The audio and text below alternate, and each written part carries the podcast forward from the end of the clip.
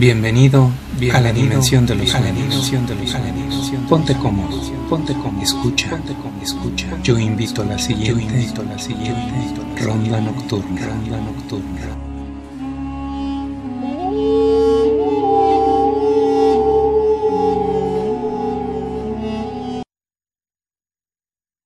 Las catacumbas.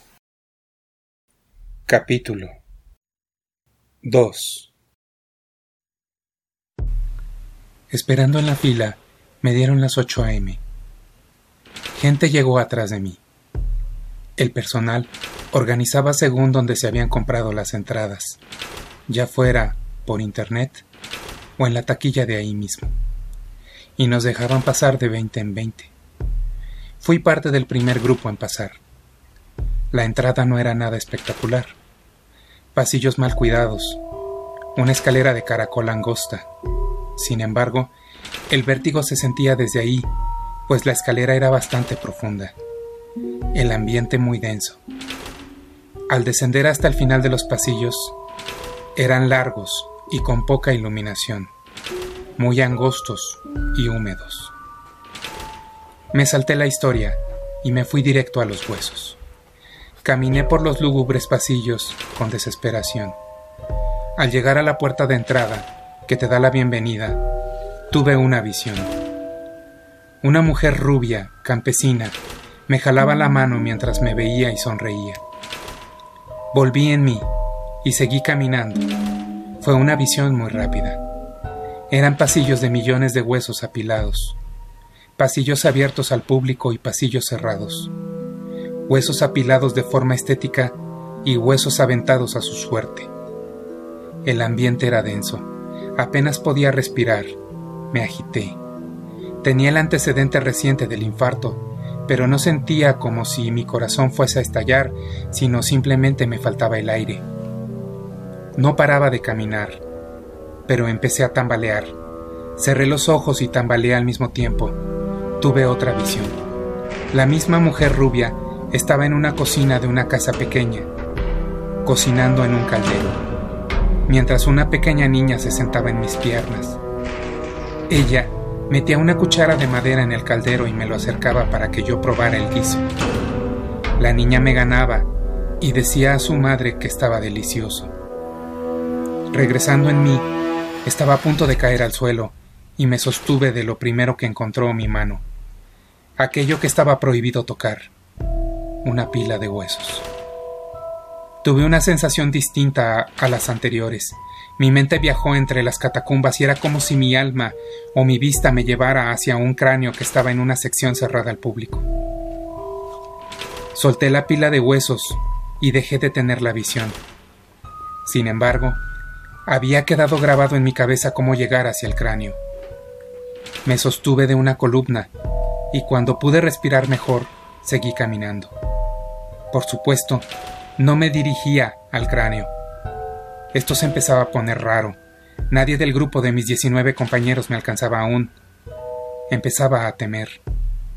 Desde mi perspectiva, estaba alucinando por la falta de aire en el cerebro, y eso terminaría mal. O con un nuevo infarto, o con un derrame cerebral por la falta de oxígeno. Tenía que buscar la salida lo más rápido que pudiera. Empecé a caminar, casi correr buscando las señales hacia la salida. Todo esto me llevó a dar una vuelta gigantesca donde yo no vi ninguna señalización. Ahora estaba perdido dentro de los pasillos de las catacumbas. Cerré los ojos para tranquilizarme y empezar a regresar sobre mis pasos para al menos llegar al lugar donde aún podía orientarme y había señales. Al cerrarlos, tuve una nueva visión. Era como si estuviera viendo la misma cámara donde estaba parado, pero con un resplandor blanco sobre uno de los cráneos. Escuché una voz. Amor mío, estuve esperándote tanto tiempo que empecé a pensar que nunca llegarías. Abrí de inmediato los ojos. ¿Qué estaba pasando? ¿Quién me decía eso? Pierre. Escuché en mi cabeza. ¿Cómo? Dije en voz alta. Amor mío, Estoy aquí. ¿Qué no me ves? Regresaste. Cumpliste tu promesa. ¿Qué? Soy yo, amor. Te he estado esperando por más de 200 años, ¿recuerdas? Una nueva visión me dejó ver a la mujer rubia en mis brazos. Ella agonizaba y yo apenas podía verla por las lágrimas que llenaban mis ojos. Amor, estoy muriendo. Promete que vivirás. Promete que pedirás que nuestros huesos se unan en un mismo sepulcro para siempre. Solo así podré descansar. Me escuché decir que lo prometía.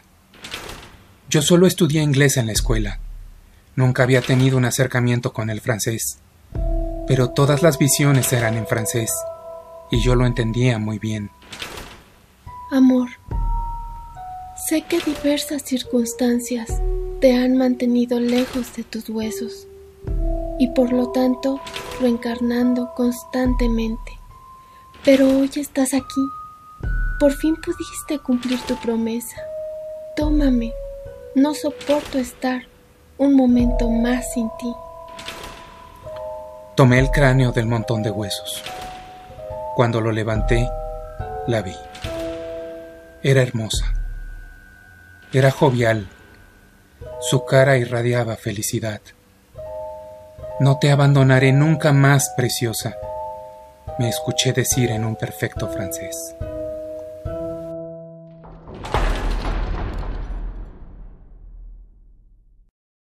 continuará. Esto fue Ronda Nocturna. Esto fue Ronda Nos vemos en tus sueños. Nos vemos en tus sueños. Nos vemos en tus sueños. Para más historias, búscanos en YouTube como Ronda Nocturna.